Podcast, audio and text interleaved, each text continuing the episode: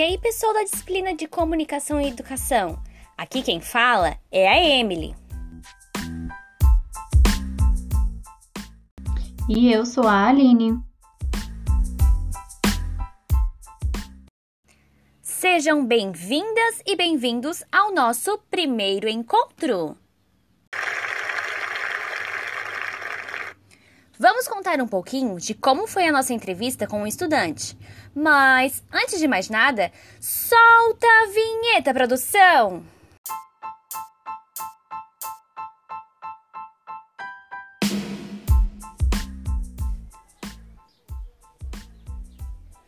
Vamos apresentar agora o giro de notícias educacionais.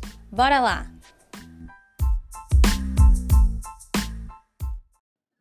No episódio de hoje, vamos contar como foi nossa entrevista com um estudante do sétimo ano do Ensino Fundamental 2, seus pontos positivos e negativos de como tem sido o ensino remoto num contexto pandêmico. Bom, vamos lá. Podemos perceber que de uma hora para outra ocorreram várias mudanças e o ensino precisou se adaptar. Alunos acostumados a irem para as salas diariamente com colegas e professores, hoje se veem apenas por tela ou nem se veem, como em muitos casos. As atividades são publicadas pelas plataformas online ou então são elaborados cadernos com atividades. O entrevistado relata realizar as atividades online diariamente com a ajuda da família. Além disso, ele relata sentir falta das aulas de educação física, já que gostava bastante de jogar vôlei e basquete, e confessa ainda não sentir falta alguma das apresentações dos trabalhos para a turma. Quem é que gosta de apresentar trabalho, não é mesmo, galera?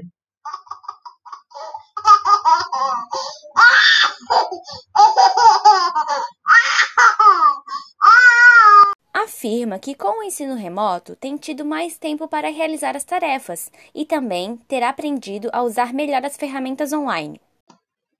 Já em contrapartida, conta que tem recebido muitos textos para copiar dos professores e que algumas matérias novas estão sendo mais difíceis de entender. Bom, Aline e queridos ouvintes, acredito que está difícil para os dois lados, tanto para os docentes como para os discentes. A educação precisou ser reinventada, sem possuir algum auxílio ou então se preparar antecipadamente.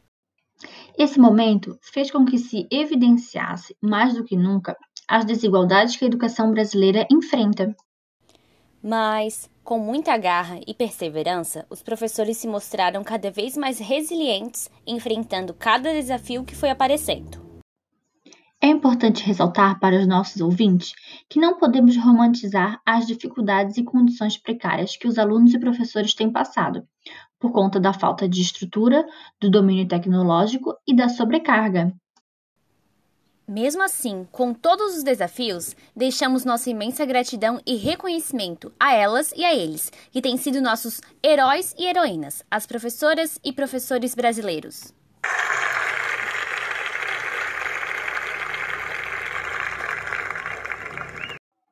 E é isso, pessoal. Obrigada a você que nos ouviu até aqui. Até a próxima, pessoal!